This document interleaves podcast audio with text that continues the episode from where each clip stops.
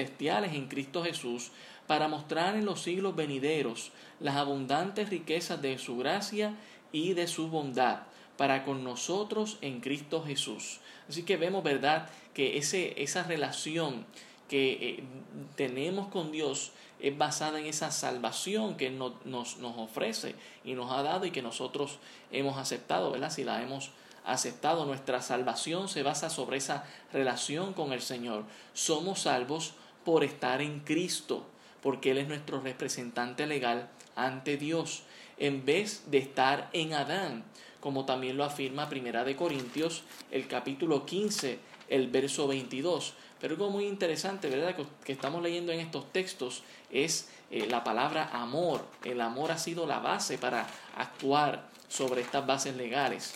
Primera de Corintios 15, el verso 22. Primera de Corintios 15, 22 dice, porque, la porque así como en Adán todos mueren, también en Cristo todos serán vivificados o resucitados, que puede ser la palabra traducida para vivificados.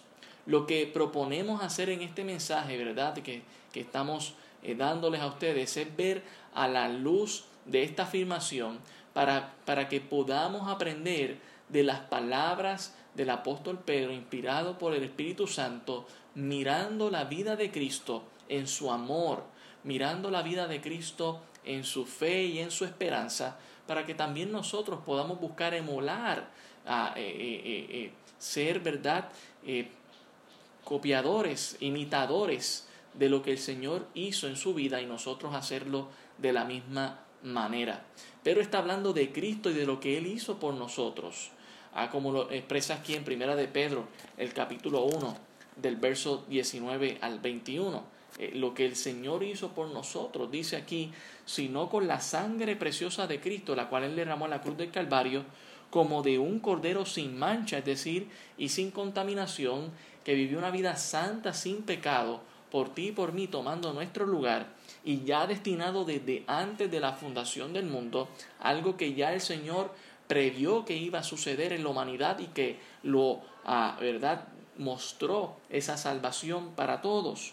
Y, pero manifestado en los tiempos postreros. Dios lo quiso manifestar en otro momento, en un momento final, por decirlo, como lo está diciendo el texto, a por amor de vosotros, por amor de vosotros, por amor de nosotros, hermanos, es que Dios manifestó esto, y mediante el cual creéis en Dios, quien les resucitó de los muertos y le ha dado gloria para que vuestra fe y esperanza sean en Dios. Así que vamos a ver tres cosas fundamentales acerca de la vida de Cristo para que veamos cómo nosotros podemos emular su amor, su fe y su esperanza en nuestras vidas. En primer lugar, Cristo fue manifestado, como nos lo indica el verso 20 de Primera de Pedro capítulo 1. Dice, ya destinado desde antes de la fundación del mundo, pero manifestado. Cristo fue manifestado. Ah, en el eterno consejo de Dios, Cristo fue destinado para ser el Cordero de Dios, que quita el pecado del mundo. Ese gran Cordero fue manifestado a su debido tiempo. ¿Cuál fue su debido tiempo? Según el texto, en los tiempos postreros, en los tiempos finales. Eh, ¿Verdad? Cuando hablamos de los tiempos postreros estamos hablando desde que a María dio a luz al Salvador, al Señor Jesucristo, no verdad como un ente existente, sino de manera carnal, porque sabemos que el Señor Jesucristo es eterno con el Padre y siempre ha existido.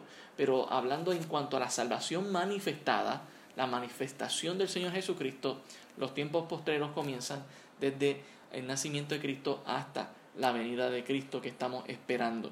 Ese gran Cordero fue manifestado a su debido tiempo, en los postreros tiempos, como lo indica Primera de Pedro 1.20. Y veamos cómo lo expresa también el apóstol Pablo en Gálatas, el capítulo 4, el versículo 4. Gálatas, el capítulo 4, el versículo 4. Dice la palabra del Señor, pero cuando vino el cumplimiento del tiempo, Dios envió a su Hijo, nacido de mujer y nacido bajo la ley.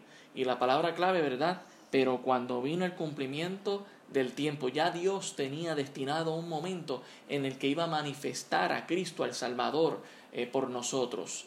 Así que Pablo lo expresa de esta manera en estas palabras, eh, Pedro lo expresa como manifestado. La expresión, el cumplimiento del tiempo indica que Dios había decidido de antemano el momento exacto en que Cristo iba a ser manifestado, revelado, ah, cuando llegó ese tiempo, ah, cuando sonó la alarma divina ah, que había sido preprogramada, entonces fue cuando Cristo nació en Belén de Judea y fue manifestado a los hombres. La venida de Cristo marcó una nueva etapa en la historia de este mundo que Él ha marcado para el resto de la historia. Tanto es así que tenemos antes de Cristo y después de Cristo. No hay otra cosa. Fíjese que no hay un antes de María y después de María. No hay antes de los terremotos y después de los terremotos. No habrá un antes de la pandemia y un después de la pandemia. Pero sí hay un antes de Cristo y un después de Cristo.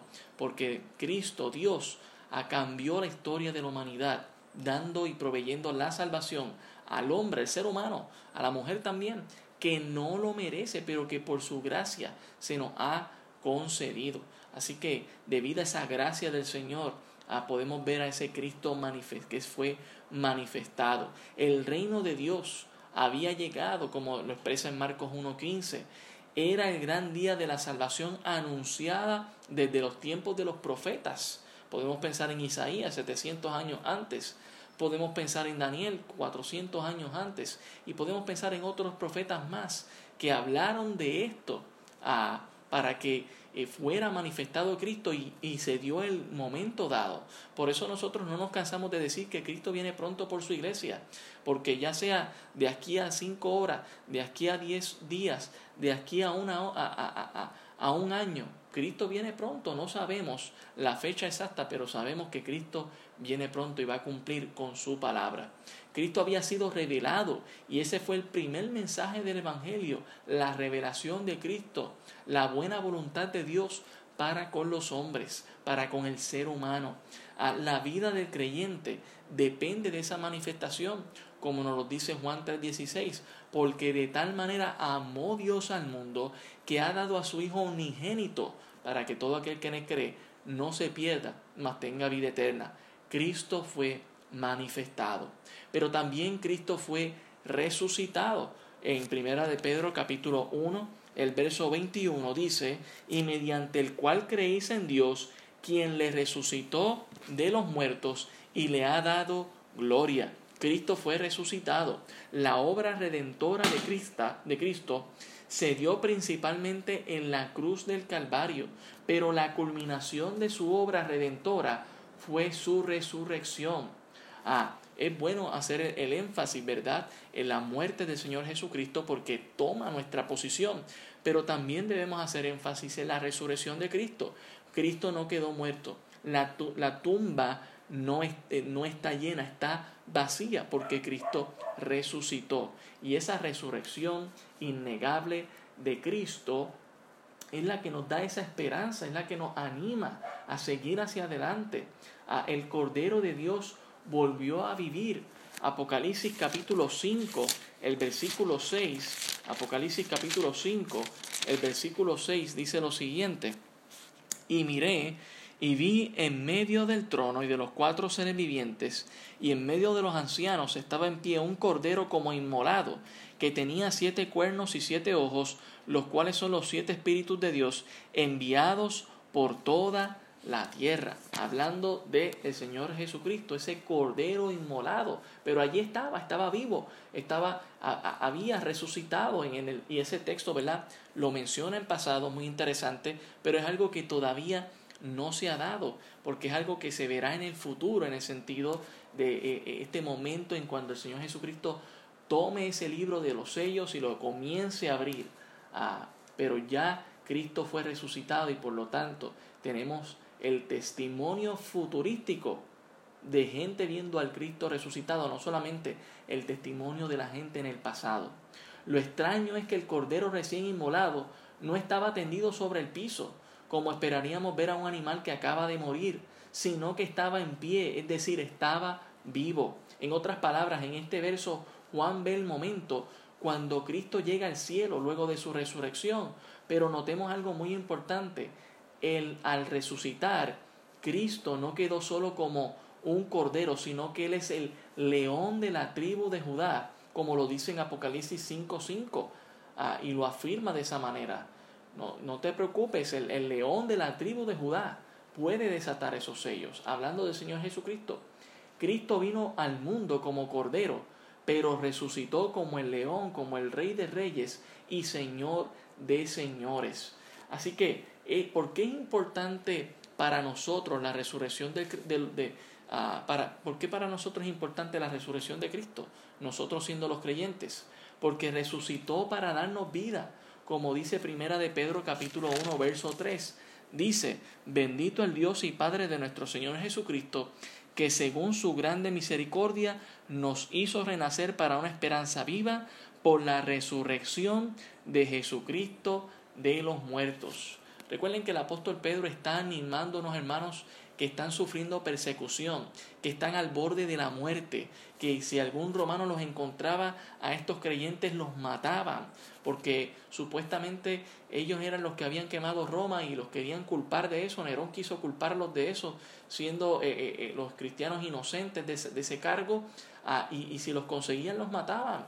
Y qué palabras de aliento cuando Pedro les está escribiendo, inspirado por el Espíritu Santo, mira, si tú mueres, Cristo es la resurrección, tú vas a resucitar.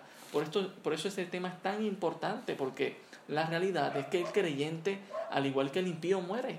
Pero la gran diferencia es que el creyente va a ver, va a tener la resurrección, no porque es mejor, pero porque Cristo, el poderoso, el que resucitó, el que tiene el poder de la resurrección, ha resucitado.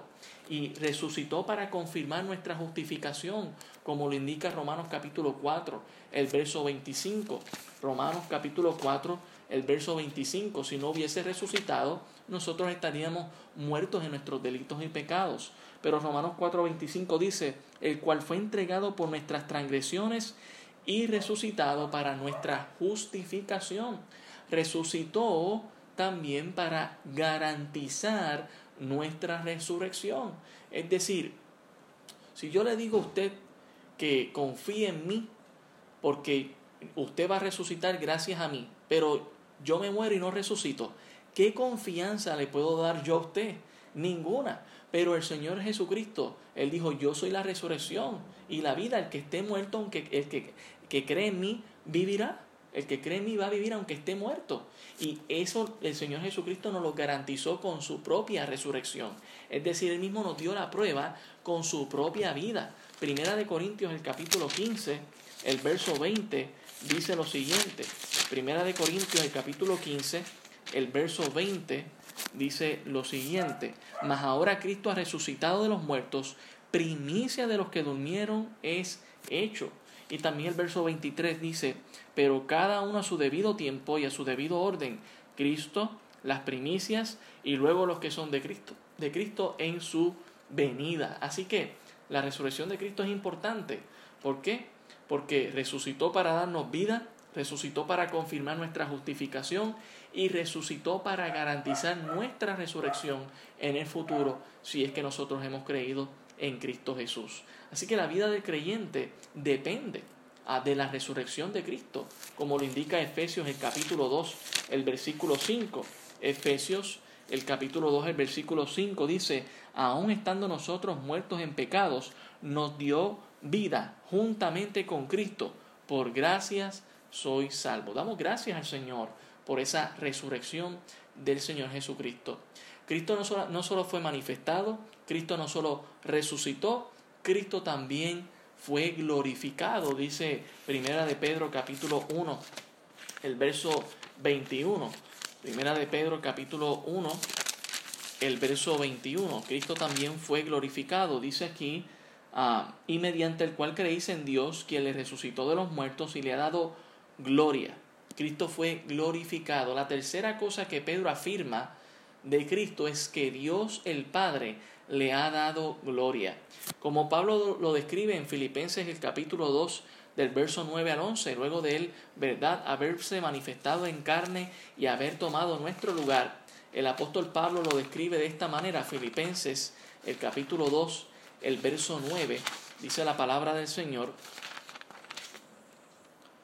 por lo cual Dios también le exaltó hasta lo sumo y le dio un nombre que es sobre todo nombre, para que en el nombre de Jesús se doble toda rodilla de los que están en los cielos y en la tierra y debajo de la tierra, y toda lengua confiese que Jesucristo es el Señor, para gloria de Dios Padre.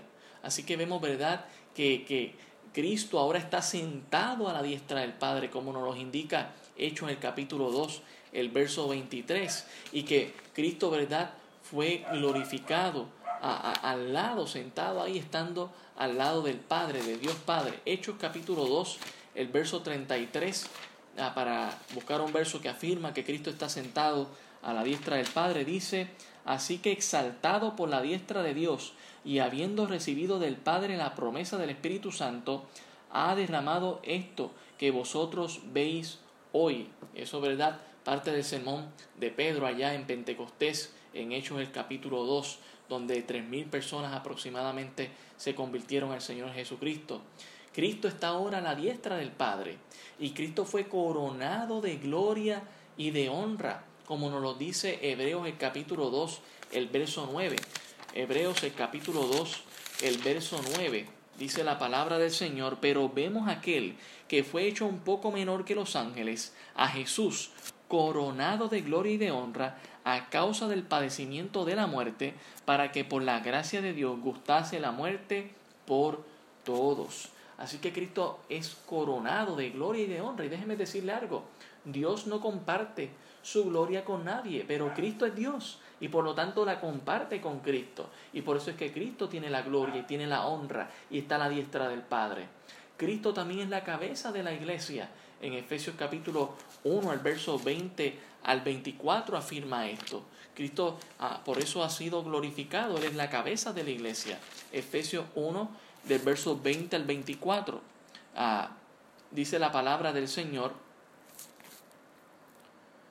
la cual operó en Cristo resucitándole de los muertos y sustentándole a su diestra en los lugares celestiales, sobre todo principado y autoridad y poder y señorío, y sobre todo nombre que se nombra, no solo en este siglo, sino también en el venidero, y sometió todas las cosas bajo sus pies, y lo dio por cabeza sobre todas las cosas a la iglesia, la cual es su cuerpo, la plenitud de aquel que todo lo llena en todo. Y ese aquel, ¿verdad? Está en, en, mayúscula para dar a entender que está hablando de una divinidad, del Señor Jesucristo. Cristo tiene todo el poder, toda la gloria, toda la honra. Ah, por eso Cristo fue glorificado. La vida del creyente depende de la glorificación de Cristo. Así que hemos visto que la vida del creyente depende de la manifestación de Cristo, de la resurrección de Cristo y de la glorificación de Cristo. Efesios capítulo 2, el verso 6 nos dice, y juntamente con Él nos resucitó y asimismo nos hizo sentar en los lugares celestiales con Cristo Jesús, ya por fe. Estamos ahí porque Cristo ha sido glorificado y Él es nuestro representante legal ante Dios. Así que ya por fe está allí, estamos allí. Cuando vemos la vida de Cristo en el amor, en la fe, en la esperanza, cómo Él fue manifestado, cómo Él resucitó, cómo Él eh, eh, ha sido glorificado y esperando, ¿verdad?, que Él venga por la iglesia, vemos que la vida del creyente depende de estas grandes verdades. ¿Y qué entonces hacemos con nuestra vida mientras esperamos el advenimiento de Cristo? Esa es la pregunta. ¿Qué hacemos con nuestra vida? ¿Qué impacto ha tenido la vida de Cristo sobre nuestras vidas? No solamente en su manifestación, no solamente en su resurrección y en su glorificación. ¿Qué impacto tiene sobre, sobre nuestras vidas como creyentes? Pedro menciona tres cosas puntuales. Eh, vuelvo allá, primera de Pedro, el capítulo 1, el verso 20 Primera de Pedro, el capítulo 1, el verso 20. Dice, ya destinado desde antes de la fundación del mundo, pero manifestado en los postreros tiempos por amor de vosotros. Pedro declara que Dios ha hecho todas estas cosas por amor a vosotros. Ah, y Dios envió a Cristo por nuestro bien, por, nuestro, por el amor a nosotros. Evidentemente, lo hizo por amor, como dice Juan 3:16, porque de tal manera ha dado Dios a su Hijo unigénito para que todo aquel que en él cree no se pierda, mas tenga vida eterna. Pero es por, porque de tal manera amó, el amor movió a Dios para... Y, y si el amor movió a Dios y ese impacto fue sobre toda la humanidad, a, a, tal punto que todavía hoy en día somos recipientes de ese amor. Ahora, ahora bien, si Cristo fue manifestado por, por, por amor, entonces nuestras vidas deben ser marcadas por el amor. Debemos amar a Dios por consiguiente y debemos amar a nuestros prójimos. Primera de Juan capítulo 4, el verso 7. Primera de Juan, el capítulo 4, el verso 7. La palabra del Señor nos dice, amados, amémonos unos a otros, porque el amor es de Dios y todo aquel que ama es nacido de Dios y conoce a Dios. El que no ama no ha conocido a Dios, porque Dios es amor. En esto se mostró el amor de Dios para con nosotros, en que Dios envió a su Hijo unigénito al mundo para que vivamos por Él en este, en, este mundo. En esto consiste el amor. No en que nosotros hayamos amado a Dios, sino en que Él nos amó a nosotros y envió a su Hijo en propiciación por nuestros pecados. Amados, si Dios nos ha amado así, debemos también nosotros amarnos unos a otros. El amor de Dios nos ha marcado tanto que debemos poder amar a los demás, poder mostrar ese amor con el que Cristo, con ese amor que Dios ha marcado.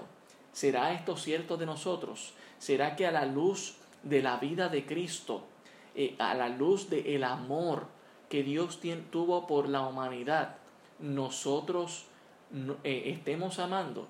Si a la luz de la vida de Cristo vemos el amor de Dios, es inconcebible que nosotros no amemos. Debemos amarle a Él como Él nos amó ah, y debemos buscar amar a nuestro prójimo, que fue el segundo mandamiento que también Jesucristo estableció y reafirmó, aunque ya también estaba en la ley del Antiguo Testamento. Así que el, amor es un ejemplo que, que, Dios nos da a través de Jesucristo, dando todo su amor y, y, nosotros debemos amarle de la misma manera, amar a Dios y amar a nuestro prójimo. Ah, también la fe es algo que el Señor Jesucristo nos marcó con ello. Allá en Primera de Pedro, el capítulo 1, el verso 20, 21, dice, y mediante el cual creéis en Dios, quien le resucitó de los muertos y le ha dado gloria, para que vuestra fe, para que vuestra fe, todo lo que Dios ha hecho en Cristo, lo ha hecho para que creamos en Él, mediante el cual creéis, dice ahí, en Dios, y para que vuestra fe, o sea que Dios quiere que nuestra fe vaya creciendo. Es cierto que debemos creer en Cristo para la salvación, pero Pedro no está hablando de eso aquí. Él aquí afirma que nuestra fe debe estar en Dios el Padre. ¿Por qué? Porque, ¿Por qué no habla de creer en Cristo? Bueno, en primer lugar, porque las personas a quienes escribe ya eran creyentes en Cristo. Y en segundo lugar, porque Pedro estaba pensando en las pruebas que estaban enfrentando, eh, ¿verdad?, sus lectores. Y en la necesidad que tenían de confiar en Dios en ese tiempo. Pero obviamente, fe en Cristo y fe en Dios son inseparables. Las dos cosas deben estar presentes, pero debemos tener esa fe que va creciendo, que va aumentando. Juan capítulo 14, el verso 1, Juan capítulo 14, el verso 1 dice lo siguiente. Juan capítulo 14, el verso 1, dice la palabra del Señor, no se turbe vuestro corazón, creéis en Dios, creed también en mí. Ya el judío tenía una creencia en Dios, pero le faltaba creer en Cristo. Y ya el gentil ah, había conocido a Cristo como Salvador, pero necesitaba empezar a, a, tener esa fe también en Dios Padre, ¿verdad? Así que eh, eh, por eso Pedro hace ese énfasis en creer en Dios de igual, de igual manera que creemos en Cristo, que es Dios también. Ah, es muy importante para que nuestra fe siga creciendo. ¿Cómo anda nuestra fe con Dios? Cuando pasamos por pruebas y dificultades y corremos el riesgo de desconfiar en Dios, pensemos en la resurrección de Cristo y entendámoslo que, que, que tal como Cristo, luego de sufrir, fue resucitado por Dios el Padre, así también nosotros, luego de pasar por el tiempo de sufrimiento, seremos resucitados para volver a disfrutar una vida de paz y de bendición en los cielos, a la luz de la vida de Cristo, esa fe que con, con la cual el Señor busca que nosotros tengamos en Jesucristo, en Dios, pues es la misma manera que nosotros, ¿verdad?, debemos tener. Y a la luz de la vida de Cristo es inconcebible que no creamos en Dios. Por eso es importante tener fe en el Señor y tener fe en Dios. Ah, eh, ¿Verdad? Y hablando del Señor Jesucristo, Jesucristo es Dios. Nosotros no estamos separando una cosa de la otra. Y afirmamos también la esperanza. La esperanza también es mencionada ahí en Primera de Pedro, el capítulo 1, el verso 21. Primera de Pedro, capítulo 1, el verso 21, dice al final, y esperanza sean en Dios. Hay tanta inseguridad en el mundo en este tiempo. Eh, hay una crisis financiera que se va a levantar en estos días. Y el impacto que va a tener en el mundo según se vaya desarrollando va a ser algo fuerte. Nuestra seguridad, hermanos, nuestra esperanza debe estar en Dios, no en las cosas de este mundo al, enviar a Cristo a este mundo, al permitir que muera y que sea resucitado y al elevarlo a su gloria eterna, Dios el Padre ha hecho tremendas cosas con Cristo. Lo que nos toca ahora a nosotros es mirar a la vida de Cristo y poner nuestra esperanza en Dios. Nosotros también un día seremos glorificados junto con el Señor Jesucristo. Nuestra seguridad debe estar en Dios. Cristo fue glorificado para nuestro bien. ¿Dónde está nuestra esperanza? Es la pregunta que nos debemos hacer. Si tu esperanza está aquí en la tierra, déjame decirte que tu esperanza va a tambalear. Si tu esperanza está puesta en las cosas de este mundo, tu esperanza va a tambalear cuando vengan las crisis. Pero cuando si tu esperanza está en Cristo, mira, el mundo va a tambalear, pero tú vas a estar confiado en el Señor. A la luz de Cristo, es inconcebible que no tengamos esperanza, porque Cristo nos ofrece la mejor esperanza posible, cielos nuevos, tierra nueva, una gran herencia junto con Él. En conclusión, estas tres, ah, estas, estos tres pilares, eh, en primer lugar mirando la vida de Cristo, Cristo fue manifestado, Cristo fue resucitado y Cristo, ¿verdad?, fue glorificado y todo esto redundando para nuestro bien, mostrándonos el amor, la fe y la esperanza nosotros, hermanos, debemos tener estas características en nuestra vida. Primera de Corintios 13:13 13 lo resume de esta manera. Primera de Corintios, el capítulo 13, el versículo 13 dice, y ahora permanecen la fe, la esperanza y el amor. Estos tres. Pero el mayor de ellos es el amor. Ah, estas tres eh, eh, virtudes son pilares en la vida de un creyente. Estas tres cosas son las que dirigen nuestras vidas. Primera de Tesalonicenses, el capítulo 1, el verso 3. Primera de Tesalonicenses, el capítulo 1, el verso 3, dice lo siguiente, acordándonos sin cesar delante del Dios y Padre nuestro de la obra de vuestra fe, del trabajo de vuestro amor y de vuestra constancia en la esperanza de, en nuestro Señor Jesucristo. Note que las tres, las tres cosas que hemos estado mencionando, estas tres virtudes que el creyente debe tener, que Cristo exhibió, están mencionadas en este versículo. Vuelvo y lo leo. Acordándonos sin cesar delante de Dios y Padre de nuestra de nuestro de la obra de vuestra fe, del trabajo del amor y de vuestra constancia en la esperanza de nuestro Señor Jesucristo debemos poder ser hábiles de disfrutar estas tres cosas, disfrutar del amor que Dios nos ha dado, estar confiados en ese amor, en el Señor Jesucristo y en Dios, poder tener esa esperanza y esa fe ah, que caracteriza al verdadero creyente. Si no, hay una sola razón, no estamos permaneciendo en Cristo y no estamos mirando a Cristo. Si no tenemos estas, estos tres pilares en nuestra vida, el amor, la fe y la esperanza, nuestra vida va a tambalear. Pero si nosotros estamos basando nuestro amor, nuestra fe y nuestra esperanza en el Señor, día a día, nosotros vamos a estar seguros, anclados en Cristo Jesús para cuando Él venga. Así que mi ánimo, hermanos, es que nosotros sigamos las pisadas del Señor Jesucristo, el ejemplo de Cristo en el amor, la fe y la esperanza, que nosotros podamos emularlo de la misma manera y glorificar al Señor con nuestras vidas. Oremos.